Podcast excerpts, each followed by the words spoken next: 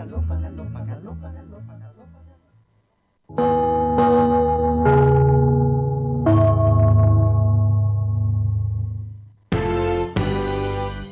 Portales. A continuación, Estadio en Portales. En tu corazón, la primera de Chile. Radio Portales le indica la hora. 13 horas 57 minutos. Una mirada distinta, con reflexión, profundidad. La encuentras en www.opine.cl. Ya lo sabes, www.opine.cl. Somos tu portal de opinión. Termolaminados de León, tecnología alemana de última generación. Casa Matriz, Avenida La Serena, 776 Recoleta. Foro 22 622 56 76. Termolaminados de León.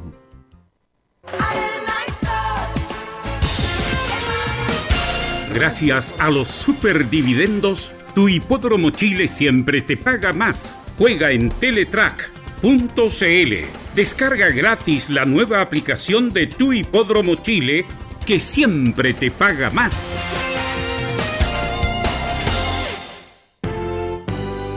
¿1180 en amplitud modulada.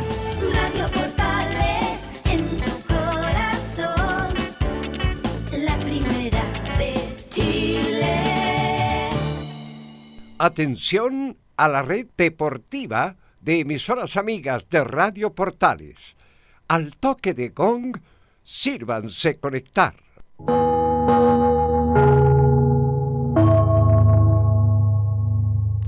...60 minutos... ...con toda la información deportiva. Vivimos el deporte... ...con la pasión de los que saben. Estadio en Portales... ...ya está en el aire... ...con toda la emoción del deporte. Comentarios... Carlos Alberto Bravo... Velus Bravo... Leonardo Mora... ...y René de la Rosa. Reporteros... Camilo Vicencio... Juan Pedro Hidalgo... Rodrigo Jara, Enzo Muñoz y Rodrigo Vergara. Producción, Nicolás Gatica. Técnico, Gabriel González Hidalgo. Dirección, Carlos Alberto Bravo. Estadio en Portales es una presentación de Ahumada Comercial y Compañía Limitada. Expertos en termolaminados decorativos de alta presión.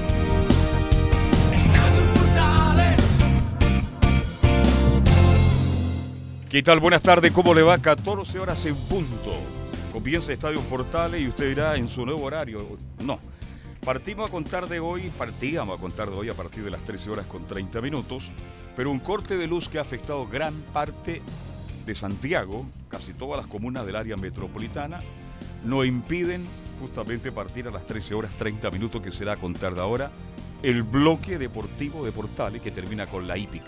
Así que hago la aclaración porque estábamos anunciados para las 13.30, pero producto la situación que ya todo el mundo comenta, y creo, creo que hay problemas en el metro. 400.000 clientes están sin servicio en las comunas de San Bernardo, Estación Central, Talagante, Mayoco, Padre Hurtado, Peñaflor, Santiago, Ñuñoa, La Florida, Macul, San Joaquín, San Miguel, Peñalolén, Providencia, entre otras son las comunas que se han visto afectadas. De a poco ya se está restableciendo la energía eléctrica. Entonces mañana, porque ahora estamos por internet, donde está nuestra planta está en Calera de Tango, tampoco llega la luz. Mañana estaremos a cantar de las 13 horas con 30 minutos. Bien, hecha la aclaración, vamos con titulares de inmediato con Nicolás Gatica. Vamos entonces con los temas de esta jornada de día martes acá en Estadio en Portales. Bueno, comenzamos con lo que dejó la segunda fecha del Campeonato Nacional. Universidad Católica y Unión La Calera son los líderes del torneo tras dos jornadas. Universidad de Chile tuvo en el póker de goles de Joaquín Larribey una recuperación de su mal inicio de año, Montillo también fue gran figura. Pero ya pensando mañana en Copa Libertadores ante Inter de Porto Alegre, el defensor Osvaldo González se lesionó y no jugará ese partido. Colo Colo suma 11 meses sin ganar fuera de Santiago tras caer en los descuentos 2 a 1 ante Cobresal. El elenco dirigido por Gustavo Huerta lo ganó desde la banca con los ingresos de Felipe Reinero y Juan Murialdo. En otros partidos, Palestino con gol de Leandro Venegas ha derrotado a Huachipato y se recuperó de la derrota ante Colo Colo. En el reestreno del Estadio Tierra de Campeones en Iquique, el local igualó 2 a 2 ante Everton luego de ir ganando 2 a 0. En Concepción, la universidad del mismo nombre perdió 2 a 0 ante Wander y es penúltimo en la tabla del promedio, solo superando a La Serena. Hablando del conjunto serenense, hoy recibe a Antofagasta en el Estadio La Portada, cerrando esta segunda fecha. Recordemos bueno, que esta fecha estuvo marcada por los incidentes en Coquimbo, el Nacional y San Carlos de Apoquindo. En el de Coquimbo, con Audas que fue detenido a los 20 minutos del primer tiempo, la reprogramación será anunciada próximamente. En Chinos por el Mundo, Paulo Díaz fue titular en victoria de River, pero fue expulsado a los 14 minutos apenas del primer tiempo. Nos vamos a la sección hípica junto a Fabián Rojas, quien nos contará sobre, claro, el derby de Viña del Mar, donde Warbrice encontró su consagración en el derby y Juan Pablo Baeza conquistó su séptimo derby. Además, Gonzalo Ulloa es el rey de los grupos 1. Esto y más en la presente edición de Estadio en Portales.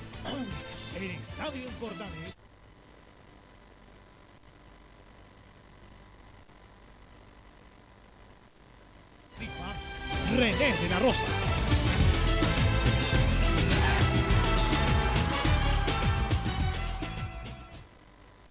En Estadio en Portales revisamos las polémicas de la semana. Junto al ex juez FIFA, René de la Rosa. Bien, ya estamos con René La Rosa. Don René, ¿cómo le va? Buenas tardes. ¿Cómo están? Buenas tardes eh, a todos los oyentes de Estadio en Portales en un nuevo horario, pero ahora eh, eh, yo supo hoy día, bueno, pero al final llegamos, llega a las dos como corresponde, así que... No, usted llegó a la una y media. A la una y media, la pero media. lamentablemente por la contingencia que estaba hablando usted, que ya estamos, eh, se me está pegando la contingencia ya. Oye, increíble. ahora con ¿eh? Molesta, ¿eh? desagrada todo lo que, ¿no? Así que eh, ahora para comentar algunas jugadas que la cual eh, se, se está experimentando y a mí a mí parece que es un criterio muy propio. Ya. Como ex árbitro eh, se está abusando del VAR y está perdiendo algunos en, en ocasiones no es necesario y cuando no es necesario mejor no hacerlo. Hasta tres minutos se pierden a veces. ¿eh? Es mucho, mucho, mucho. Pero eso no pasa en Chile, pasa en todos los lugares donde se aplica el René. Sí, no, ahora se- hay que actualizarse y eh, esperar de utilizar lo menos posible para mí. El gol de. mm, el penal cobrado a favor de Colo Colo, que sirvió Valencia, ¿está bien cobrado? Bueno, sí, está bien cobrado. Para mí está bien cobrado, eh, muy bien el arquero de Cobresal. Eh, Nicolás Gamboa es el árbitro, el hermano de Eduardo Gamboa, que le está siguiendo Sí, los sí. pasos muy cerca. Y me gustó mucho el arbitraje de él, con mucha personalidad. Eh, siguió bastante, estaba Francisco Arrue, eh, Francisco eh, eh, Arrue, un ex árbitro que también que está volviendo, pero está en el VAR ahora, que estuvo en primera edición, lamentablemente ahora lo bajaron a primera B, pero está igualmente en el VAR, así que eh, se dejó guiar y correctamente Pero sancionado. Miraron- Costó mucho, sí. Costó mucho y que la imagen, que, que- que el detalle, que un centímetro que había. No sé.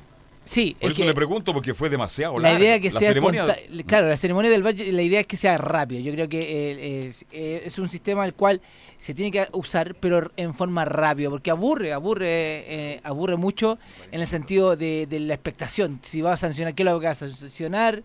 Eh, más adelante a lo mejor viene con la jugada de, eh, Venegas, que ahí también te alargó mucho, no sé si pero no por cambiar el tema de- del, pe- del penal correctamente sancionado por el penal y correctamente también sancionado por el VAR en este caso. Que ahora ah, no, no basta hablar con el árbitro, sol- solamente del árbitro. Ahora también hay que destacar eh, la, función del árbitro que está en el VAR y correctamente Arrue eh, orientó a Nicolás Gamboa. ¿Cuál es el, cargo que tiene Patricio Polich ahí? siempre está ahí en el, en el cubículo del VAR. Está como, él es inspector de VAR, él, eh, siempre hay un comisario de VAR, que está eh, los tres árbitros que corresponden, un asistente con un, un asistente como corresponde, un árbitro de la misma categoría o superior de del que está arbitrando, porque esa es la idea, cosa que si yo le hablo esté a la misma línea y no esté un juvenil eh, y que le esté orientando sin exagerar a Tobar, por ejemplo. Tobar no le va a creer a un la, juvenil. disculpa la- pa- para que la gente también se vaya ilustrando.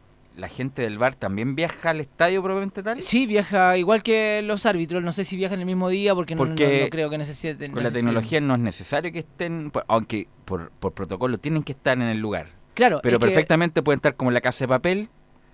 No sé, ¿Viste la serie de la Sí. casa de papel? Que están en cualquier otro lado del cubículo manejando por, por internet con computador el, Eh, el sí, como remoto. Ah, Claro, lo que digo, remoto. Eh, no, eh, eh, físicamente tiene que estar ahí por el asunto de las cámaras, pero la parte técnica del VAR, que no pertenece a la NFP, sino es un servicio externo, ellos siempre están y, la, y los componentes, que son los árbitros lo- o los ex árbitros o los eh, que dirigen el- los directores del VAR están ahí. Los que mismos acreditaron los estadios están ahí. Y, y Patricio Polich en la parte del sur, eh, Vaso Alto, que ha ido al norte y al sur también, conjuntamente con alguien técnico también de la comisión de árbitros. Ahora, me quiero meter un poquito al partido de Católica con O'Higgins. Este, dada la circunstancia, todo lo que ocurrió, ¿era para suspender ese partido? Le pregunto a usted como ex árbitro. Le voy a ser súper sincero, don Carlos. Yo Porque estuve escuchando, escuchando el partido. No lo vi el partido, pero lo escuché por otros medios. Y no lo Ya. escuché por un solo medio, lo escuché por varios medios. Ya. Y eh, todos eh, eh, estaban en línea que debería haberse suspendido con lo que estaba ocurriendo, que había una, una, una mm, estaba. batalla campal dentro y fuera del estadio, las lacrimógenas. Y aparte se escuchaba los incidentes, que es lo que escuchar, el ruido, nada más. No, Pero- pues las bengalas que, que- la- que cayeron. En, en otro momento cualquier bengala hubiera dado eh, punto a la suspensión. Claro. Pero aquí era como no darle el ancho a los violentistas. Claro, sentido que de- no nos ganan la- el, el- el- el gallito. este Justamente, de seguir igual a pesar del. Bueno, aquí vamos a hablar del punto que llevamos, llevamos como desde el 18 de octubre hablando de los violentistas. eh, para darle continuidad al partido, sea como sea, puede haber sido muy peligroso. ¿ah? Peligrosísimo, porque Muy peligroso. también recibió un, impa- un impacto de en de condiciones, yo creo que en- se debió haber suspendido en atención a la gravedad de los hechos, pero como una muestra de, de eh, continuar con el partido a pesar de los violentistas, se estuvo ahí en la, la cuerda floja. Sí, yo creo que ahí se la jugó mucho Julio, Julio, Bascuñán. se la Eh, jugó, ¿ah? Yo creo que eh, ahora es más fácil orientar al árbitro en la cancha eh, por un directivo de alto nivel. Por ejemplo, puede estar Enrique Ose en la galería y se puede acercar al VAR y el VAR está directamente comunicado con, eh, con, el- con Julio en este aspecto. Sí. Ahora hay más comunicación. Yo creo que fue esa orientación eh, se está utilizando para mí, para mi criterio, bien utilizada para orientar al árbitro en qué, modo hacer para que se vea que él está tomando la decisión y no alguien de externo. A eso voy. Que antes, antiguamente, ¿qué es lo que entraba? Entraba un miembro de la comisión, de la comisión un comisario, hablaba, se veía que había una, una reunión en el campo de juego y eso como que perdía credibilidad. Ahora, a través del VAR se está utilizando, para mí parecer, muy bien que él esté, eh, pero estoy claro, estoy claro como ex árbitro que alguien dijo, dale, Continuemos. dale, dale, Continuemos. dale, dale, hasta que yo te diga no, eh, se detiene. Yo creo que por ahí fue... Hubo una entrado. presión. Claro, porque Julio no puede saber lo que está pasando al, al normalidad. exter- al exterior. po. Ya, exacto. Julio no puede saber, no como aunque hubiese querido saber qué es lo que está pasando afuera o que, no sé, eh, se está poniendo más grave el tema, él a lo mejor eh, Cuando iba... yo veo a Dituro sacar dos bengalas, como dice, ya, No, y Luciana West también. Sí. West. O sea, todo el mundo, la verdad. Eh, y fue, no, insisto, estuvo al borde del, del desastre y muy, aten- muy atendible toda la conducta de la gente de la católica, de los jugadores, el cuerpo técnico y también del rival. Sí. O'Higgins perfectamente, O'Higgins puede haber parado, no seguir jugando y esto se suspende, pero bueno, en atención a no darle espacio a los violentistas, se estuvo muy el- al límite. Estuvo muy al límite y muy peligroso. eh, eh, jugaron con, eh, jugaron con fuego en este aspecto y no estoy exagerando porque eh, si hubiese eh, sido víctimas fatales, yo creo que igual eh, le hubiese caído algo de responsabilidad a Julio por no haber suspendido ese encuentro. claro, estoy absolutamente de acuerdo. En ese mismo partido, bueno, ¿usted está de acuerdo con la anulación de gol de Puch? Sí, sí, lo vi. lo- Oiga, qué lo- huevo. no, qué pena, ¿eh? Muy- ¿Estaba adelantado? Sí, está adelantado, pero a lo que voy yo, eh, técnicamente, físicamente, yo en la cancha no, pero técnicamente sí. Ahora, ¿y qué es lo que prevalece ahora? El VAR y se está utilizando bien el VAR, y- pero estaba bien. ahora. Eh, incide, incide mucho en que el árbitro queda en la persona que está arriba. y- no, no fue fuera de juego, sí fue fuera de juego y no ir al VAR, perder algunos tiempos, lo que está haciendo Felipe. Lo que vamos a destacar es Felipe Que- González. eh, ahí quiero terminar esto, porque quiero destacar a Felipe González. En dos partidos importantes no ha Pero utilizado es que el no VAR. tiene que ver, tiene que, porque no ha, no ha habido jugadas groseras para que el VAR interfiera incluso por sobre el árbitro.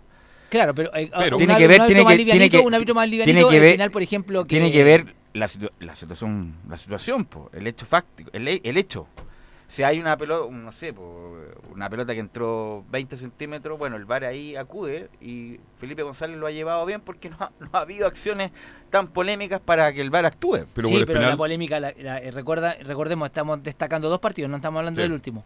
El anterior, cuando el, el fuera de juego, que no era tan difícil, pero era, también era complicado, era un- una... una eh, no tuvo necesidad y no, no, ya listo, le creyó al de, sí, está listo, ya vamos, vamos. El penal, no tuvo, no tuvo ni que pensarlo, Mm. ni siquiera pre- consultó al VAR porque lo que me dijeran, él iba a sancionar el penal. Y a eso voy, a eso voy. A diferencia, no sé si está, la tiene como una jugada, el de Palestino a Venegas, Sí. que sí. lo expulsó y después lo llamaron del bar. Correcto. Y que, y, que- y- y le dicen, no, no, no, no era para, Vale. para roja y le pone amarilla. Para mí era roja directa y eso no hay doble lectura. Venega entró con una, una, una Sí. jugada eh, poniendo al jugador su integridad, así que para mí era roja siempre. Pero para terminar con Felipe González, de verdad, este. Le veo futuro, fíjese. Sí, hay que ver Pero con ya Felipe cosa. González, ¿qué edad tiene? Eh, 38 años. Ah, sí puede ser. Joven. Sí. Pero inclu- ha, ha caminado lento porque él fue un ex jugador de fútbol. Sí. Sí. Debería tener más cachetiva futbolística y ahora recién como la que está, la está demostrando. Claro, es que le dieron Debió- la oportunidad en debi- el comité. Le dieron la oportunidad ahora recién. Claro, el Recién comité. está apareciendo más. Sí, El año pasado no tuvo buen año. un- No tuvo buen año, insisto, yo le adhiero más responsabilidad porque fue jugador de fútbol, por lo tiene, tiene más cachetiva del que no jugó. Sí, eh, recordé, pero hay algunos que se han perdido en el camino. Yo le voy a nombrar un árbitro que no sé dónde está Piero Massa, no sé dónde está Francisco Gilaver. Bueno, pero eso no, no jugaron fútbol. a eso- a lo- a eso No, es lo que sí, Francisco Gilaver sí, pero ¿Dónde pero no, jugó? Pero no, no. eh, Con usted, con usted jugó. En, Ah, aquí ya, en, ah, en el llano. Ya, ya. Cancha Pero- buena, buena, buena esa cancha del llano, ¿eh? Sí, buena. Linda cancha. Y, pero el feeling futbolístico ayuda mucho. Ayuda mucho. Bien, vamos a dejar ahí a las polémicas porque son varias, pero como ta- estamos en un nuevo horario, estamos con otra forma de llevar el- la era deportiva portal y ya nos metemos con, con la U de Chile. ¿Cómo está Enzo Muñoz? Muy buenas tardes. Sí, Universidad de Chile con súper mala noticia, ya lo adelantaba Nicolás Gatica en los titulares, descartado completamente Osvaldo González, producto de un desgarro en su aductor, dos centímetros, así que por lo menos para este partido, aunque se infiltre, no va a poder estar contra el Inter de Porto Alegre. ¿Y quién lo O sea, no, lo que pasa, Enzo, y no es por darme autobombo, pero aquí lo dijimos hace cuánto tiempo que la U necesitaba un central. Está la posibilidad de Casanova, pero Casanova es un jugador 27 años, un buen correcto jugador para el medio local. Y la U, sin Osvaldo González, que tiene mil batallas en Copa Libertadores, Copa Sudamericana, fue seleccionado chileno, jugó eliminatoria y todo lo demás, va a jugar Del Pino Mago y ¿Cómo? Carrasco van a marcar al mejor arque- al mejor delantero de América, que es Pablo Guerrero. Entonces, ahí hay una, un problema grave de la dirigencia, pero ¿cómo viejo? No, y Vargas se la saca, no, hay que darle tiraje a la chimenea, perfecto viejo. Pero, pero por lo menos tres centrales de categoría y el, juvenil que sería Luca Alarcón. Pero va a jugar Carrasco, que fue un desastre el año pasado, el primer partido titular que va a jugar lo más probable, y del Pino Mago que recién se está armando en la U, por lo tanto es un grave problema para la U. Sí, también es completamente difícil armar un, un, un equipo titular para Universidad de Chile porque vamos a escuchar primero el audio que habla precisamente Hernán Caputo sobre una de las figuras del compromiso. Estoy hablando de Walter Montillo. Escuchemos lo que dice Caputo y después les cuento qué pasó. Con respecto a lo de Walter, bueno, uno a veces planifica los partidos y muchas veces, independiente de lo que propone el rival, intenta que, que- que, bueno, sea la propuesta y se dé lo que uno planifica. Creo que hoy fue bastante redondo lo planificado y, y creo que le dio mucha libertad a Walter, ¿no? Eh, sabemos lo desequilibrante que es. Creo que fue importante la compañía con Luis también, porque al ser un volante más directo complicaba la, la marca de, de ambos. Y mm, en línea general me quedo contento con lo que se generó y lo que habíamos propuesto, ¿no? porque independiente de eso también se generaron todas las situaciones de gol, la mayoría por ello. Ahí escuchamos precisamente que decía que entre Montillo y Luis Rojas habían generado la mayor parte de, de ocasiones. Y hay un detalle, Luis Rojas no fue convocado para el partido. Bueno, que en, en Copa Libertadores no hay este, minutaje de sub-20, así que te puede ir con lo mejor. Yo no vi el partido en su totalidad, no, no sé cuál es su apreciación de Luis Rojas. Excelente partido, este interesante jugador, cumplió. Claro, cuando un equipo como la U golea 5-1 es más fácil comentar. ¿no es Pero para la U, insisto, cualquier rival era Es difícil, es Entonces para la difícil. U hacer cinco goles es una gran noticia. Lo vengo diciendo y lo reitero y sigo bajadero. Lo más importante de la U este año, ¿qué es lo que es? El torneo nacional. Y esos son los partidos que hay que ganar. Si esos partidos la U antes los ganaba, los enredaba, no los- lo- hasta los perdía. Hoy día ganó bien porque hay un jugador, el mejor, el distinto, como le puse yo. El mejor distinto. El distinto, el mejor. Walter Montillo. Sí. Ahora, la gran pregunta del millón. Más allá de los goles de la Ribey, si no fuera estaba Walter Montillo, ¿cuánto marca? Bueno, pero por eso, si mi abuela tuviera 20 años menos, sería tendría 50. Obviamente, o sea, Montillo ha sido muy importante. O sea, lo hemos dicho acá. La U necesitaba un Walter Montillo, un jugador parecido. Hace cinco años que venían diciendo lo mismo. Un tipo que acelera en el último cuarto. Montillo estuvo en el inicio o en la asistencia de todas las jugadas gol de la U. Ese enganche, el primer gol, una pisada extraordinaria que la pisa Montillo, la cambia de juego y Bocellur la, La juega muy bien la atrás. juega muy- la bueno, ¿cuál es la pega del 9? Estar ahí, po. En el área. En, y en la Ribey lleva cinco goles en dos partidos. Ya hizo más goles que los Venegas, que los Campos López, que los Riquelme. Marcos Riquelme, incluso el mismo que Ángelo Enrique. Por lo tanto, el 9 tiene que estar ahí lidiando con los centrales y reboteando todas las pelotas como debe ser un 9. Bueno, igual Walter Montillo, que no es novedad lo que digo yo, es el jugador más importante que tiene la U en este momento. Sí, y uno que, que fue la gran figura, así lo dijo el propio Montillo respecto a que el que hacía los goles era la figura, eh, Joaquín Larribey, que hizo cuatro goles, que es la primera vez que en su carrera que hace Sí, cuatro primera goles. vez que hace y lo otro es que se mete en la historia, entre comillas, grande de la Lo Universidad de Chile. conversábamos justamente. Porque el último jugador que había anotado cuatro goles había sido Patricio Rubio frente a Antofagasta el 25 de agosto del 2013 en el Estadio Santa Laura. Escuchemos las palabras de Joaquín Larribey. De hecho, es la primera vez que hago cuatro goles en mi carrera. He tenido la oportunidad de hacer tres, pero nunca cuatro, así que muy contento, sobre todo porque este, necesitamos una victoria así, este, contundente, jugando bien, así que muy contento por el equipo porque, bueno, eh, arrancamos no como nosotros queríamos y este- esta victoria nos anima a, a seguir creciendo, a seguir mejorando y a, y a pensar siempre en positivo. Ahora, pues, les pregunto de Galani, ¿qué les pareció Galani? Interesante. Cumplió. Cumplió. Cumplió bien. Sí, cumplió. Cumplió bien, eh, un jugador, no es jugador diferente, sino que juega en su Es puesto. mixto. Hay que darle más oportunidades y tiene que tener más confianza.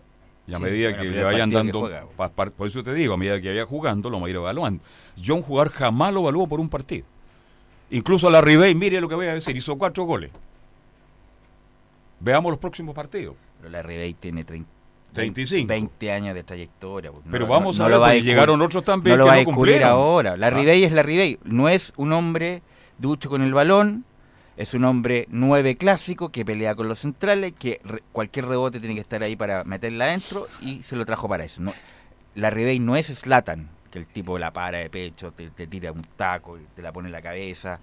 Es un 9 probablemente tal, un, un poco más técnico incluso que el ¿De Olivera. que un delantero de la U en- entraba tan fácilmente a marcar un gol como el centro de Espinosa? Yo lo dije antes, gol de la U dije. Entró tan solo la Ribey. En el pasado, en el torneo anterior, ningún jugador de la U llegaba tan destapado. Llegaban con problemas, se caían, se enredaban, muy marcados. No estoy quitándole mérito porque hizo cuatro goles y eso hay que felicitarlo, pero piano, pa- piano chelentano. Vamos con calma porque la U tiene que ganar los partidos que tiene que la ganar. U, medio gol le costaba, hace cuatro goles, independiente de cómo haya sido, hacer cuatro goles en el fútbol profesional siempre es difícil. Por lo tanto, se la tiene bien ganada el reconocimiento que tuvo la Ribey. Se llevó la pelota, andaba Reynoso, andaba con su mujer, con sus hijos. Fue muy agradable la salida de la Ribey del Estadio Nacional. Y ahora que estamos hablando de Montillo, también hay que adelantar un poquito el duelo contra Inter de Porto Así es. Alegre. Escuchemos lo que dice Walter Montillo sobre el Inter. Ojalá que todos los, los más grandes eh, podamos estar la mayor cantidad de partidos posibles para, para asumir esa responsabilidad por la que está pasando el club. Eh, yo siempre digo que los más grandes somos los que tenemos que poner la cara. Cuando ganamos son ellos los que disfrutan y cuando perdemos nosotros tenemos que dar, que dar la cara. Entonces, ojalá que, podamos estar todos bien físicamente para, para hacer un gran partido el martes. Sabemos que es un rival realmente muy difícil, pero bueno, la ilusión eh, la tenemos y más jugando de esta manera. Creo que podemos hacer un gran partido. Ahora, Enzo, con lo que pasó el fin de semana, que también fueron hechos graves, eh, la uno puede mandarse los hinchas, estos llamados hinchas, violentistas, delincuentes, como sea, el numerito del sábado pasado, porque la Comebol inmediatamente va a sancionar a la U, eh, por lo tanto tiene que estar atento, conteste que el asunto no es como el campeonato local. Sí, hay un detalle muy importante. Nosotros lo comentábamos en la transmisión que ah, en la, parte donde estábamos nosotros, que entre comillas es a la intemperie. Pero está en el sector norte. Sí, en el sector norte se sentía la, Estaba el en- olor a, estaba en el a seguro del estadio, claro. Y el tema es que el, el arquero de Universidad de Chile, el tuto de Paul, sufrió las consecuencias y terminó vomitando en el partido. No, por eso te digo, que me imagino la seguridad, Carabinero, la U, por eso pidieron adelantar el horario, no puede mandarse el numerito del otro día, es Copa Libertadores y la Comebol sin, sin chistar puede sancionar a la U, incluso eh, dando por ganador la llave a Internacional de Puerto Alegre. Eso puede ocurrir. Este, bueno, hoy día todo el mundo especula. Esto puede pasar. Bueno, es- Dios quiera que no pase nada y que la mañana idea. sea un partido tranquilo. ¿ah? Más allá. Ha ¿cuánta pasado gente- de todo desde el 18 de octubre, Claro. por lo tanto, pues no na- sorpre- a, a no sorprenderse de nada. Es que el problema, yo lo que veo, Velus, que a lo mejor voy a entender. A lo mejor, si hay, espero que no sea así tampoco. Los incidentes lo hace gente externa, ni siquiera puede ser la muerte de la U. Van a igual a hacer algo, en qué sentido, igual, no, no quiero que lo hagan, yo no, no organizo nada, no tengo idea de nada, pero lo que voy yo, si hay gente que quiere hacer algo, lo va a hacer y es gente externa al espectáculo. ¿Cuál fue el aforo solicitado por la U? Eh, recién deben ser 20.000, 30.000 hinchas. No, 30.000 yo creo, sí. Para el partido de mañana. Sí, yo, yo pensaba Sí, que iba a haber más gente pero- en- con Curicó, a lo mejor justamente por la- el anuncio esto de manifestaciones, la, la gente como que se inhibió a ir.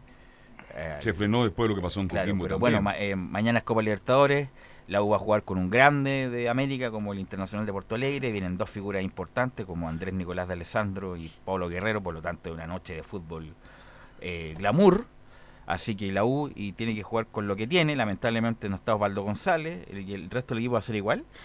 Sí, a excepción de Luis Rojas que debería salir por porque ni siquiera estaba convo- en la, en la No, ya no nómina ya, claro. y tendría que entrar Pablo Arangui. O entrar y volver Camilo Moya. Claro, por Moya Espinosa. Moya Espinosa Galani Montillo, por ahí. la Ribey Enrique o la Ribey. Por eso entre Espinosa empezó a Pero, trabajar el partido. pero el, equipo Caputo lo va a definir esta tarde. Esta tarde va a definir el, el- el equipo. ¿Quién va la- por González Carrasco? Sí, es no casi más, un hecho. Ese no es, el problema, A no hay más. Que, que invente algo Caputo, pero el, lo más probable es que se agarre. ¿Qué? Matías, Matías Rodríguez hace décadas que no juega central, jugó de central en algún momento, tirar a, a Barros por derecha, pero eh, no, tiene que jugar Carrasco que es central, lo hizo mal el año pasado y va nada más ni nada menos que marcar al que juega mejor de espaldas de América, que es Pablo Guerrero. O sea, Caputo igual ha sorprendido. La otra vez puso a, mm, a Caroca de lateral, así que Pero del central no hay más, por eso, de central no hay más. La- y bueno, y Casanova en algún momento va a tener que, si es que llega a la U, cubrir esa zona. eso con Universidad de Chile, lo de Casanova debería ¿El estar horario del partido? 18 horas. Adelantado, era en principio a las 20, se adelantó a las 18. Aquí me están enviando el audio del audio sobre lo de González, pero ya lo comentó usted. ¿m? Bien, González descartado, Carrasco será titular, vos oyes por izquierda. Si quiere lo podemos escuchar el audio, escuchemos. que es del médico. Ya, escuchemos el audio Bueno, justamente. escuchemos el audio y después, a ver Nicolás Gatica, acuérdese de los tiempos, Gatica, Gatiquín, Sí, por favor. escuchemos el audio que habla precisamente el cuerpo médico de la Universidad de Chile sobre la situación de Osvaldo González. Osvaldo González sufrió una lesión el día del partido, hace 48 horas, en su musculatura aductora del lado derecho. Las imágenes tomadas hoy día confirmaron que tiene un pequeño desgarro, un desgarro miofacial de menos de un centímetro, que debiera tenerlo en recuperación al menos una semana, lo vamos a ir viendo día a día. Esperamos tenerlo para la próxima semana. De todas maneras queda descartado para mañana y el fin de semana eh, es muy probable que se mantenga en reposo por precaución. Ah, tampoco Recordar que Osvaldo. González cuando estaba a San Paoli jugaba infiltrado y tenía no, no estaba desgarrado, estaba rajado. Y aún así, bueno, por algo estuvo seis meses, después la gente se olvida. ¿eh? Osvaldo González estuvo seis meses sin jugar producto de, de la exigencia de San Paoli en su momento. Bien. Eso con Universidad de Chile, que ya se prepara para mañana. En la tarde va a haber una conferencia de Hernán Computo, un cuarto para las 5 está citada la prensa al Centro Deportivo Sur. Hacemos la pausa y seguimos haciendo Estadio Portal. Radio Portales le indica la hora. 14 horas 25 minutos. Termolaminados de León, tecnología alemana de última generación. Casa Matriz, Avenida La Serena, 776 Recoleta. Foro 22 622 56 76. Termolaminados de León. Dicen que el año pasado se suspendió la Teletón, que se postergó e incluso que no hubo Teletón. Pero al contrario de lo que se cree, sí hubo. Y hubo todos los días. Todos los días nuestros 14 institutos rehabilitaron niños y niñas. Todos los días nuestros profesionales lo dieron todo. La Teletón es de todos. Y hoy tenemos la oportunidad de mostrarle a estos miles de niños que pase lo que pase, este compromiso no va a parar. Vamos por una nueva Teletón. Este 3 y 4 de abril, Teletón todos los días. Este es un aporte de Archie con la Teletón 2020. Somos lo que Chile escucha. ¿Quieres tener lo mejor y sin pagar de más? Las mejores series de televisión, los mejores eventos deportivos, equipo transportable, películas y series 24/7. Transforma tu TV a Smart TV. Llama al 973-718989. Twitter arroba panchops. Comercial IAC y Compañía Limitada. La mejor calidad mundial en laminados decorativos. Comercial IAC y Compañía Limitada es Vertec en Chile. San Ignacio 1010, Santa Rosa 1779, Avenida Mata 446 y Portugal 501. Comercial IAC y Compañía Limitada es Vertec en Chile. Hola, les saluda Carlos Zapag. Tengo una cordial invitación para ustedes. Lunes a viernes desde las 15.30 hasta las 17.30 horas. No se pierda Portaleando la tarde. Música, servicio, entrevistas, noticias en el 1180 AM Radio Portales.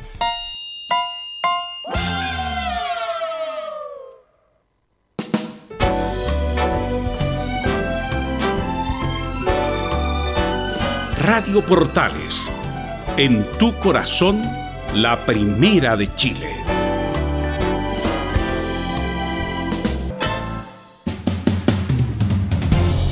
¿Qué pasó con Colo Colo? Nicolás Gatica en el prácticamente en el último segundo. Reinera hace la gracia de nuevo. Sí, como lo comentábamos en, los titulares, claro, Colo Colo además cumple algo negativo. Hace 11 meses que no gana de visita en regiones. La última victoria fue a, Curicó en marzo del año pasado, el 2019, cuando le ganó 4 goles a 3 de visita. Y de ahí solamente han sido derrotas y empates jugando fuera de Santiago, porque ganó algunos partidos, por ejemplo, en, la, en Florida, que le ganó también a Audax Italiano por ahí, a la Unión Española, pero no ha ganado todavía fuera de Santiago. Así que esa es la deuda que tiene Mario Salas. Y como lo decíamos también, eh, este fue un duelo de banca y lo ganó derechamente Gustavo Huerta, porque en el segundo tiempo cuando eh, permitió el ingreso primero de Juan Murialdo, que reemplazó a Sebastián Varas, que estuvo muy parado en el primer tiempo, y con el ingreso de Felipe Reinero, ahí mejoró y obviamente Cobresal logró los dos goles, justamente por la misma vía, un pelotazo largo, pivoteo de Murialdo y definición de Felipe Reinero. Pero esa pelota era. Es, esas pelotas siempre se dan en El Salvador o en Calama. Una pelo- un pelotazo sin ningún destino, que están muertos los centrales, le gana en la espalda o paso, entra por la espalda Reinero, se ve solo, le pega gol y se termina el partido. O sea, ¿cuántas veces no ha pasado eso en El Salvador? Usted que No, arbitró que tantas muy veces en El Salvador. eh, eh, ¿Mm? arbitrar en El Salvador. Uno, Mm. como mismo como árbitro, se, se trata de justificar, ¿no? Mm. no Pero ya como bien dice Belu, ya saben ese término del partido, ya en los minutos finales ya no dan más. En ese sentido, el cansancio es, extremo. Ya en la mente es más lenta que, que- su cuerpo. Así que, eh, lamentablemente, eh, se vuelve a repetir una historia y partido en el cual se veía más o menos ya sentenciado, imagina lo que ocurre. Y, eh, como bien dice en los titulares eh, y el comentario es de Huerta. Es un hombre que tiene experiencia, sabe lo que sabe dónde está parado. Huerta tiene que dirigir en Cobresal Toda la siempre, vida. que no que no se vaya de ahí porque es solamente igual que Marcoleta, tiene que dirigir primera vez. son, son Te dirige primera A, le va, es un Horrible. desastre. Tiene que dirigir primera B Marcoleta y, Y quedarse que ahí, quede quedarse a vivir ahí, y- igual que Huerta, vivir ahí, ahí. En, ¿Pero cuál Huerta, el papá o el hijo? Los dos, no, Los dos, bueno, ya, ya, ya. Bien. Bueno, escuchamos de inmediato reacciones tras el partido porque, como era de suponer, solamente habló el técnico Mario Salas, que por obligación tiene que hacerlo, porque de hecho, si no habla, queda expulsado de- derechamente de inmediato para otro partido, así que por obligación tiene que hablar eh, Mario Salas y salió justamente a explicar esta situación y dice el técnico de Colo Colo, siento que no podemos tener las desconcentraciones que tenemos. El partido estuvo muy bien jugado, sobre todo el primer tiempo, en el cual podríamos habernos ido perfectamente con un gol a favor, no fue así. Y el segundo tiempo pareciera ser que, que- que el hecho de haber, haber hecho el gol, ¿no es verdad? De- nos- no- no- no- en vez de motivarnos y estimularnos, no, no- nos tira un poco para atrás. Y la verdad es que, es que siento que, que no podemos tener las desconcentraciones que tenemos y que las desconcentraciones que tenemos frente a un rival como Cobresal, que, que sabe muy bien a lo que juega y que aprovecha muy bien su- sus virtudes, eh, nos expone y nos deja desnudos en algunas situaciones, pero y que significan que, que- que no hagan los goles, pero eh, el no sostener un gol, ¿no es verdad? El no sostener el gol que tanto nos costó hacer eh, y que dure el gol un minuto, me parece, un, un par de minutos, y después eh, eh, perder un poco la línea, sobre todo en los últimos minutos, nos, nos lleva a, a que Cobresal aproveche todas la- las virtudes que tiene. Claro, como dijo, por ahí tuvo la clave, el gol que le costó bastante a Colo Colo, sobre todo el penal perdido en el primer tiempo, la ocasión que tuvo sobre el final también Insobralde que pegó en el travesaño, golazo de Valencia tiro libre y al minuto siguiente, a la jugada siguiente, Reinero aparece y marca el gol. Y de ahí cuando parecía que el partido terminaba 1 a 1, la desconcentración final permite el segundo gol de, de Felipe Reinero y eso es lo que todos coinciden en este partido de Colo Colo. Pero ya pensando en el partido del fin de semana frente a, a Audax Italiano, va a ser difícil allá en la Florida, en la cancha sintética. Ya tiene, bueno, las bajas confirmadas de Blandi, de Blandi Paredes. sigue lesionado. Sigue lesionado todavía, sí. Si él podría volver, incluso, no sé, incluso hasta se perdería el partido con la Católica. Estaría volviendo a fines de febrero prácticamente Nicolás Blandi. Lo mismo que Paredes, Gabriel Costa y Mouche, estos cuatro jugadores ya totalmente descartados para este fin de semana. Duro rival, tiene eh, bueno, pero Audax eh, estaba jugando su segundo partido y ya a raíz de lo que pasó no se pudo ver más. Pero es un buen equipo Audia, le puede complicar a Colo Colo y bastante en la Yo Florida. creo que le puede bastante. eh, es un equipo diferente. eh, es de este año, al menos, lo que se pudo ver, aunque se ha jugado muy poco, pero es algo que diferente y esperemos que, que sea así. Un buen partido, un, un buen espectáculo. Eso es lo que quiere el hincha en estos momentos. Así que eso quedó a la gente de Colo Colo por este partido que fue la primera derrota del año. No gana hace 11 meses de Matías visita Fernández, este partido. Poco y nada. Poco y nada. Bueno, en El Salvador es difícil también evaluarlo porque son con condiciones eh, difíciles, pero esperemos que Matías Fernández pronto tenga una erupción de fútbol. No, no va a tener una erupción física, pero por lo menos una erupción de fútbol que marque la diferencia con la técnica individual que tiene. Ojalá, ojalá sea así. Pero no lo vi, no lo vi claro. Incluso Volado, la gran figura, no anduvo ante, ante Cobresal tampoco. Sí, eso fue lo que dijo Gustavo Huerta, de hecho, el, el marcar justamente los jugadores habilidosos con, con, eh, con Sebastián Silva lo hizo en su momento, también con Marcelo Jorquera, eso fue Rodolfo González, que lo tuvo siempre bien marcado volado, no lo dejaron hacer su juego al 11 y Valencia fue dentro de todo el, el mejor de jugador de la cancha en Colo Colo. Colo Colo juega el próximo domingo 9 de febrero a las 18 horas en la Florida. Bien, Sí, dejamos a Colo Colo, nos metemos con Católica porque ya viene el mundo de la hípica en Portales. Camilo Vicencio, por favor, tenga la bondad, informe de Católica O'Higgins, partido jugado ayer ante gran público, pues, con todas las cosas que ya comentamos, lamentablemente. Y el partido fue medio extraño a raíz de eso, ¿ah? muy extraño. La reacción del público permanente, los gritos, los cánticos, fue un partido muy extraño. Pero me lo va a contar en detalle porque estuvo ahí directo en directo Camilo Vicencio, buenas tardes. Muy buenas tardes para todos. Sí, en este ambiente extraño, porque hubo enfrentamiento durante casi todo. Bueno, al principio del encuentro, de hecho, se tuvo que retrasar cerca de 20 minutos al inicio del, del compromiso. Y después hubo fuegos artificiales, bengalas a la cancha, tablones, ¿no? Realmente bastantes incidentes. Incluso en algún momento se acercaron Luciano Wed y Matías Dituro, previo al partido, a hablar con, los con ellos y aún así igual siguieron. Pero intentaron por lo menos, eh, porque estaban vestidos con camiseta de católica también, sí, estaban con y, y encapuchados también. Igual hay cámaras que ya los, que ya, ya se ve quiénes, quiénes son prácticamente, así que Los tienen identificados. sí. De, de hecho habló el presidente de Cruzado, Juan Tagle, sobre ese tema, los hechos de violencia. Nos parece muy grave lo ocurrido ayer en San Carlos de Apoquindo. Rompe lo que es una, una historia y una tradición de un estadio para la familia, pacífico. Entendemos que lo que ocurrió está en el contexto de una situación nacional de convulsión y de mucha violencia, pero en lo que a nosotros respecta vamos a ejercer todas las acciones legales, vamos a presentar querellas criminales y vamos a buscar la máxima sanción eh, para los responsables, que fue un grupo reducido, pero muy violento, que fue rechazado por la gran mayoría de los asistentes al estadio, así que vamos a ejercer todas las acciones que estén a nuestro alcance para que se le aplique derecho a admisión por el mayor tiempo que permita la ley y que sean sancionadas las personas que trataron de impedir el normal desarrollo del partido ayer en una situación de mucha gravedad que nosotros vamos a seguir muy de cerca para evitar que, se produzca en el futuro. A los hechos de violencia. Y obviamente el técnico Ariel Holland en su análisis también no dejó pasar estos hechos, est- estos hechos. Obviamente dijo que, que rescataba los tres puntos, pero que directamente no da para celebrar. Estamos tristes, el sentimiento de tristeza y calculo que es el mismo sentimiento que tiene el vestuario de O'Higgins, no, no, no, no, no da para festejar un partido así. No quiero ser hipócrita y no decir que ganar y los tres puntos a nosotros este, nos ponen en una buena condición ni bien empieza el campeonato, pero eso sería minimizar todo lo que lo que está ocurriendo que como vos me preguntás qué provoca y tristeza.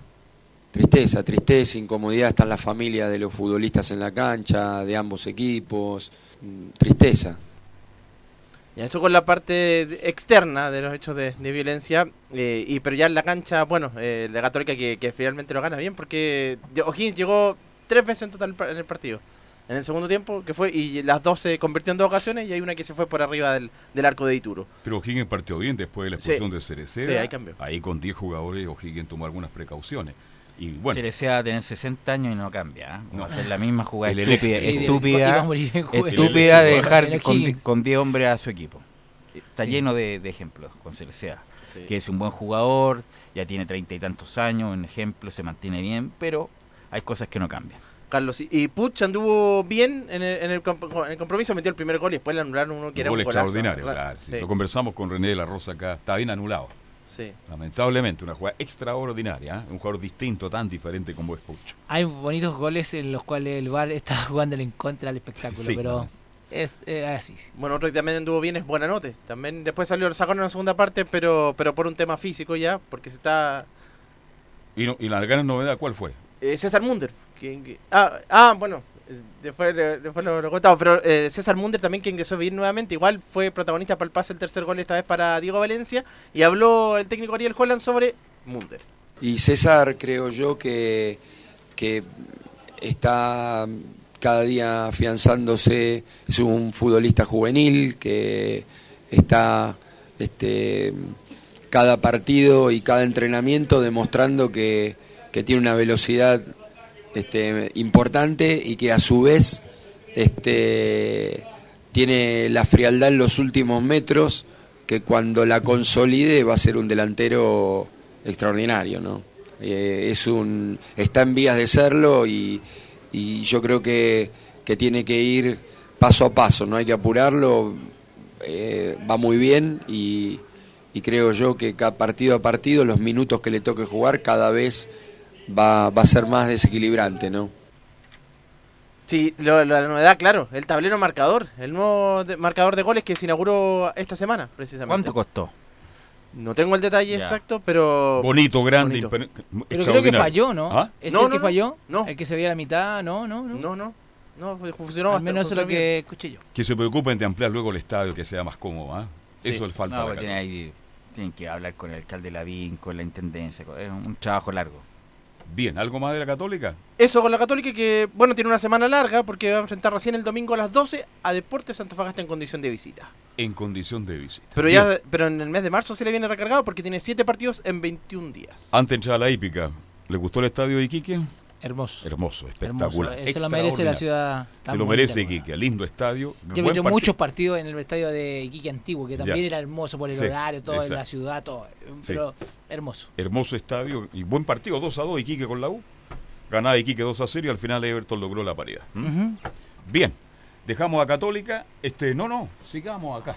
Bien, en- dentro de este bloque que tenemos desde la una y media, del bloque que, sí, es que por asunto horario. ¿m?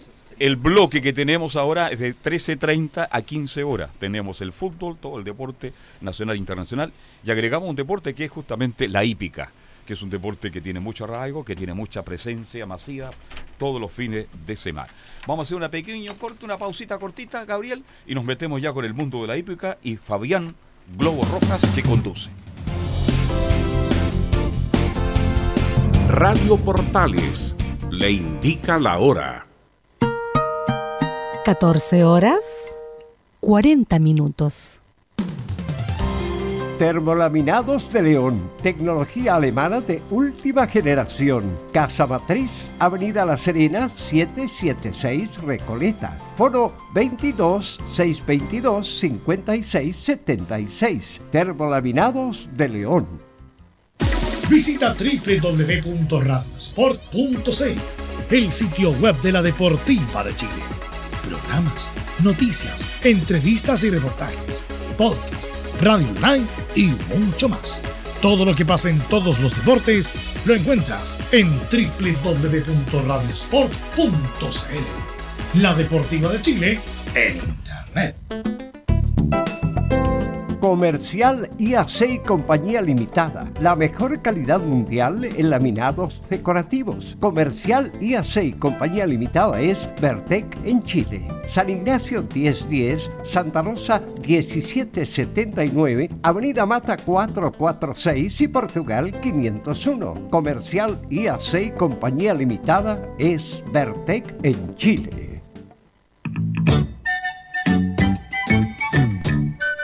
¿Cómo le va? Me permite, muchas gracias. Quiero invitarle para que nos juntemos todos los días entre las 19 y las 20 horas, fútbol y algo más. Comentarios, análisis, la polémica, los temas de actualidad. Hablaremos como siempre de política, economía, deporte, los temas que a usted le gustan. Usted se integre entonces a la conversación. Todos los días la invitación queda extendida. Muchas gracias.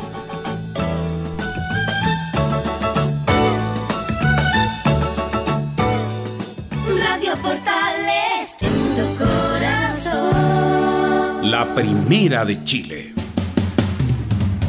Bien, esta nueva etapa entonces en este bloque deportivo, Estadio Portales desde las 13.30, acuérdese, 13.30 mañana en punto hasta las 3. Y ahora entramos ya a hablar de un poquito de hípica con Fabián eh, Rojas, a quien le damos, él traba- trabaja con nosotros en Estadio Portales, pero le damos la bienvenida en lo que más domina usted, que es la hípica. ¿Cómo está? Buenas tardes.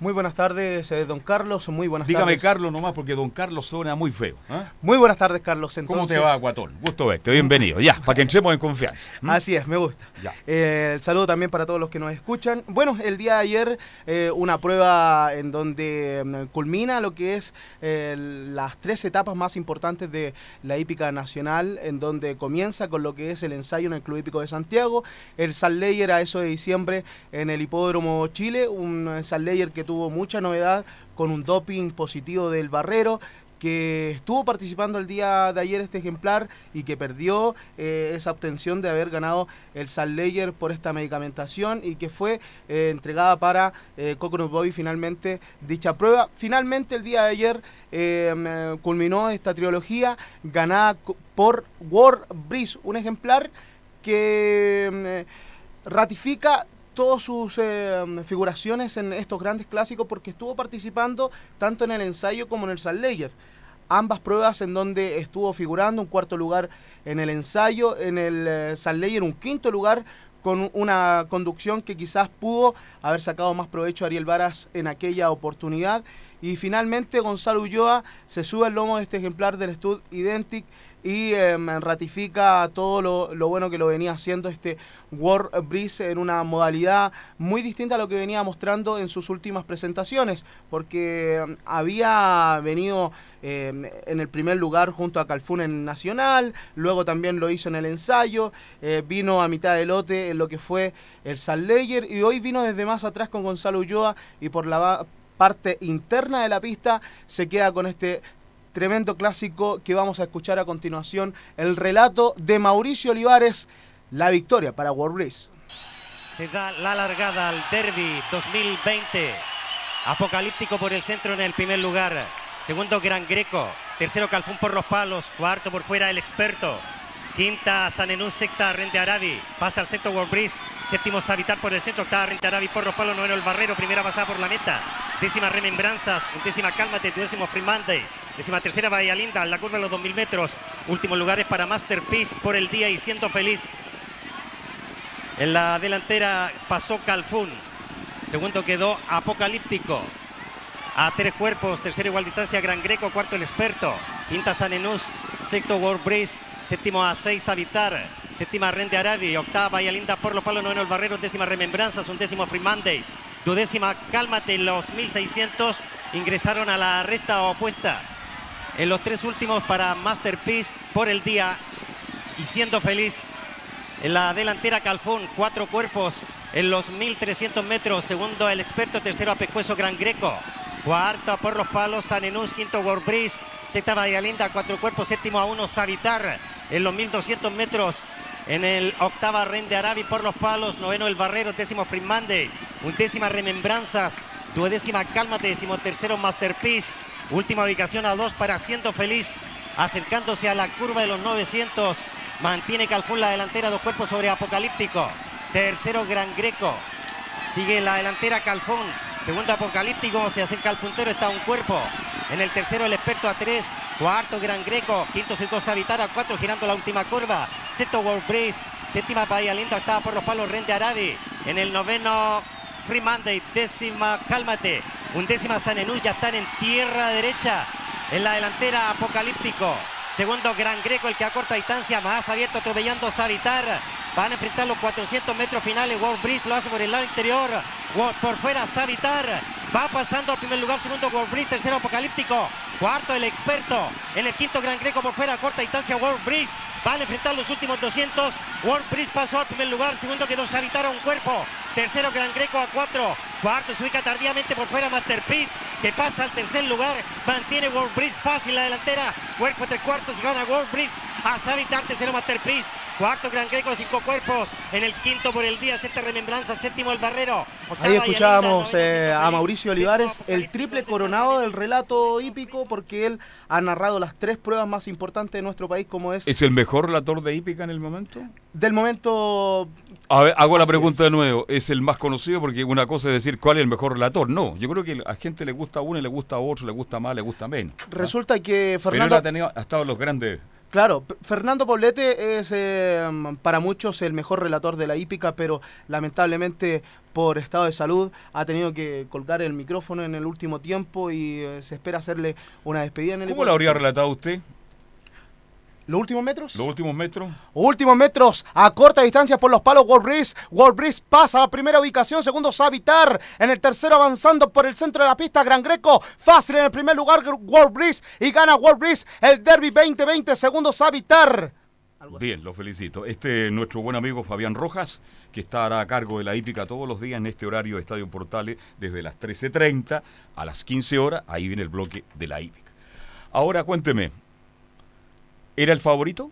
El favorito era Gran Greco, este tenía una opción muy secundaria, incluso lo, lo dijo así Gonzalo Ulloa en una de las eh, notas que le hicimos, porque el favorito era Gran Greco y World Breeze, eh, que mm, lo corrió Gonzalo y estuvo aprontando en, las últimas, eh, los últimos meses para correr este clásico, porque Gonzalo Ulloa venía de montar a Luke Penn, otro ejemplar del Stud Identic, que también vamos a escuchar la nota de don Juan Hurtado, propietario del Stud, y eh, Luke Penn fue exportado a Estados Unidos.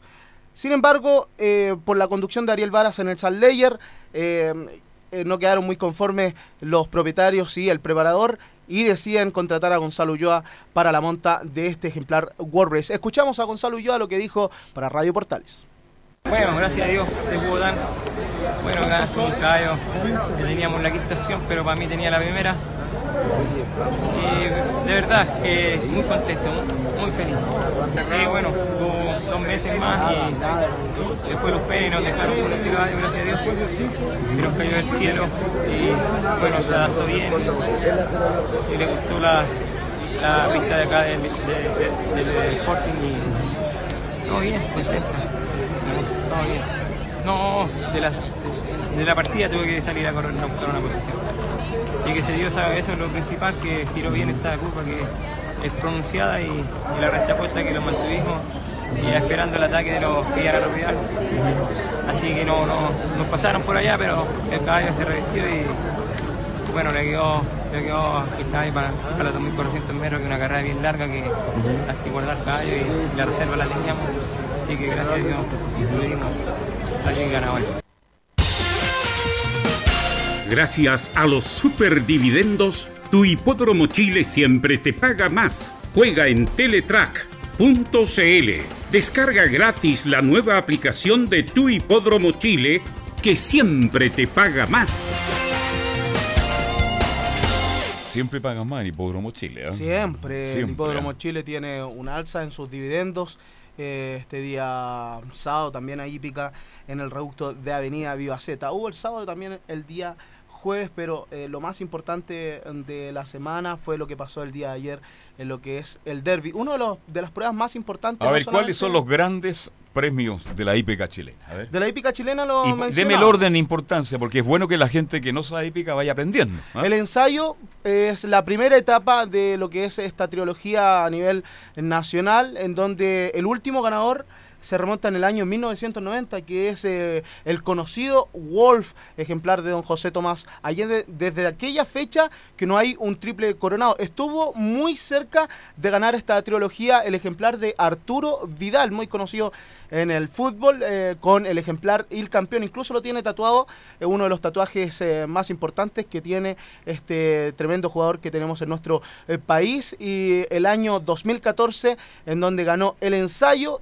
Luego rodó en el Saleyer siendo muy favorito con la monta de Héctor Isaac Berríos y luego ganó eh, y fue el primer ganador del doble de oro del Valparaíso Sporting, ganando dos de las tres etapas de este importante clásico. El último ganador de este el derby fue Yaprimo, un Yaprimo que luego ganó el latinoamericano, el latinoamericano que es eh, la prueba más importante a nivel eh, de Latinoamérica, eh, valga la redundancia, porque junta a los mejores exponentes de los países que tienen hípica hoy en, en toda Latinoamérica. Venezuela ha quedado muy marginada de lo que es el, la hípica internacional. Eh, por los acontecimientos que han pasado a nivel político, pero eh, está Argentina, está Perú, está Chile. La hípica argentina es una de las más potentes. ¿ah? Eh, yo creo que nosotros estamos muy a la par con Argentina. Ya. Por ahí Brasil eh, también está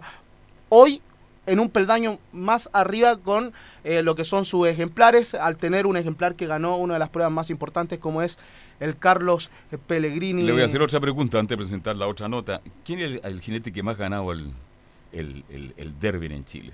Eh, en los últimos años eh, le podría ratificar que es Ángelo Rivera. Desde 1996 a la fecha, él ha conseguido cinco eh, logros eh, de este derby, que es el año 1999, y luego ganó cuatro veces consecutivas, desde el año 2001 hasta el año 2004. En el año 2001, muy conocido porque el partidor se queda justo ahí en los 2.400 metros y no lo podían sacar cuando venían en la curva de los Ya. 900 y alcanzaron a sacarlo, estaba muy asustado con lo que eh, iba a acontecer en aquel derby, en aquella oportunidad. ¿Cuánto el premio del derby ayer? ¿Cuánto fue? Son 70 millones de pesos de eso, el 10% es para el jinete, lo mismo para el preparador. Oiga, buena plata hacía el jinete, ¿ah? Claro, eh, son 7 millones de pesos para el jockey Gonzalo Ulloa, que no lo ha pasado bien, por ahí tiene a un hijo con una enfermedad que es bastante severa, así que eh, le mandamos un abrazo también para un Gonzalo Ulloa que ratifica lo tremendo jinete que es, quizás no tiene... eh, tantos triunfos como lo tiene hoy en día Jaime Medina, Jeremy Lapría, pero es el rey de los grupos 1, así como lo estuvimos eh, eh, los titulares, porque ya está cerca de los 50 grupos 1 desde eh, que comenzara su carrera a eso de principios del 2000.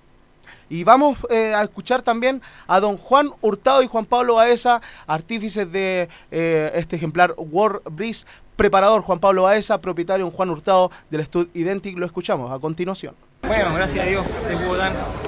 Bueno, acá es un caballo que teníamos la quinta pero para mí tenía la primera. De verdad que muy contento, muy, feliz. Sí, bueno, tuvo dos meses más y después los Pérez nos dejaron con caballo, gracias a Dios. Y nos cayó del cielo y bueno, se adaptó bien. Y le gustó la, la vista de acá del, de- de- del Sporting y todo bien, contento. Todo bien. No, de la, de la partida tuve que salir a correr a buscar una posición. Y que se dio esa- eso es lo principal, que giró bien esta curva que es pronunciada y, la recta puesta que lo mantuvimos y esperando el ataque de los a rodear. Así que no, no, nos pasaron por allá, pero el caballo se revistió y bueno, le quedó, le quedó el caballo para, para los 2.400 metros, que una carrera bien larga que hay que guardar caballo y, la reserva la teníamos. Así que gracias a Dios pudimos salir ganadores.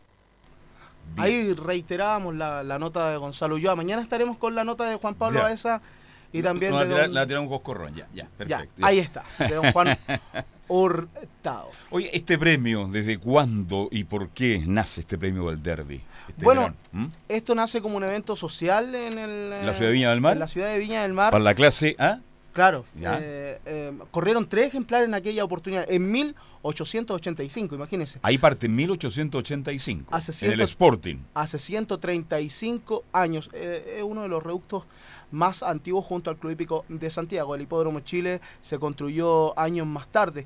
Pero, eh, como le contaba, Cachapual fue quien ganó en una carrera que solamente corrieron tres ejemplares en 1885. Un derby que se disputa eh, hace más de dos siglos en eh, tierras inglesas. Es ahí es donde está el origen de esta tremenda prueba que se disputó el día de ayer y es el primer grupo 1 de nuestro país en cuanto es la hípica nacional. Y ¿Cuánta- también ¿Cuánto público llega habitualmente a este En época de verano, me imagino que se permite ahí el picnic y todo. Es una fiesta, ¿no? más de 100.000 personas, pero el día de ayer no estuvo como otros años. ¿Por qué? Hubo menos público eh, por ahí. eh, Me imagino por qué, ya. las autoridades eh, han dicho que ¿Por es seguridad? debido a la seguridad. Incluso en, hubo un momento muy álgido en donde Carabineros ingresa a distintos sectores del Valparaíso Sporting y hubo agresiones por ahí en algunos lugares y abandonó No solo pasa en el fútbol, esto pasa en todas no, partes. en todas partes también gritos eh, masivos. Américo también estuvo el día El cantante. de ayer y cantó eh, la canción nacional para dar el vamos a esta tremenda prueba que se disputó el día de ayer, como lo hemos estado Tiene eh, comenzando. eh, la ubicación del... del, del, del- ¿cuántos, co- cuántos, ¿Cuántos caballos corrieron? Sí, los tengo acá, Carlos, son 16 los ejemplares que corrieron. Y justamente, mire, la hoja que tengo justo del tierra derecha cae en el número 16 de Cálmate, que Héctor Isaac Berríos corrió el día sábado Ya, en Estados ya. Unidos. Héctor Isaac Berríos es uno de los jinetes que eh, tenemos de exportación, está corriendo en Estados Unidos, le ha ido muy bien justo a, Amador Sánchez, el preparador. Eh, corrió el día sábado Brown Storm, un cuarto lugar bastante atractivo y el mismo propietario, eh, la familia Sullivan, lo contrata pa- para correr horas más tarde, este día domingo, a Cálmate, llegó a eso de las 5 de la tarde, lo estuvimos saludando y se puso... eh, se vistió con las sedas del matriarca y corrió a Cálmate sin mayor fortuna. Llegó último eh, en aquella oportunidad, pero Héctor Isaac Berríos eh, vuelve a su país en donde ha dejado grandes logros, también es uno de los eh, grandes jinetes ganador de latinoamericano, al igual que Gonzalo Ulloa. Le cuento, Carlos, que con esta participación de World Breeze y a ser eh, ganador del derby, el Valparaíso Sporting ratifica que es eh, quien representará a la institución Viña Marina en el latinoamericano a disputarse la primera semana de marzo en eh, tierras argentinas. También eh, tendría que el Club Hípico de Santiago y el Hipódromo Chile nominar a sus, rep- a sus respectivos representantes. Con esto ya estamos llegando estamos al llegando. final de esta transmisión de radio. Estadio en Portales, hemos agregado la hípica, así que a contar de mañana 13 horas 30 minutos, Estadio Portales hasta 20 para 3 y ahí cerramos juntamente con nuestro buen amigo Fabián Rojas, el globo del relato, ¿no es cierto? Todo lo referente al mundo de la hípica. ¿Cómo se sintió? Muy bien. Y mañana se va a sentir mejor todavía. Así es. ¿Ah? eh, esperemos con la nota de Juan Hurtado y Juan Pablo Baeza. Mañana. Ok, gracias, buenas tardes, hasta mañana seguimos haciendo Estadio en Portal. Chao. Siempre junto a todo el deporte. Estadio Portales. Fueron 60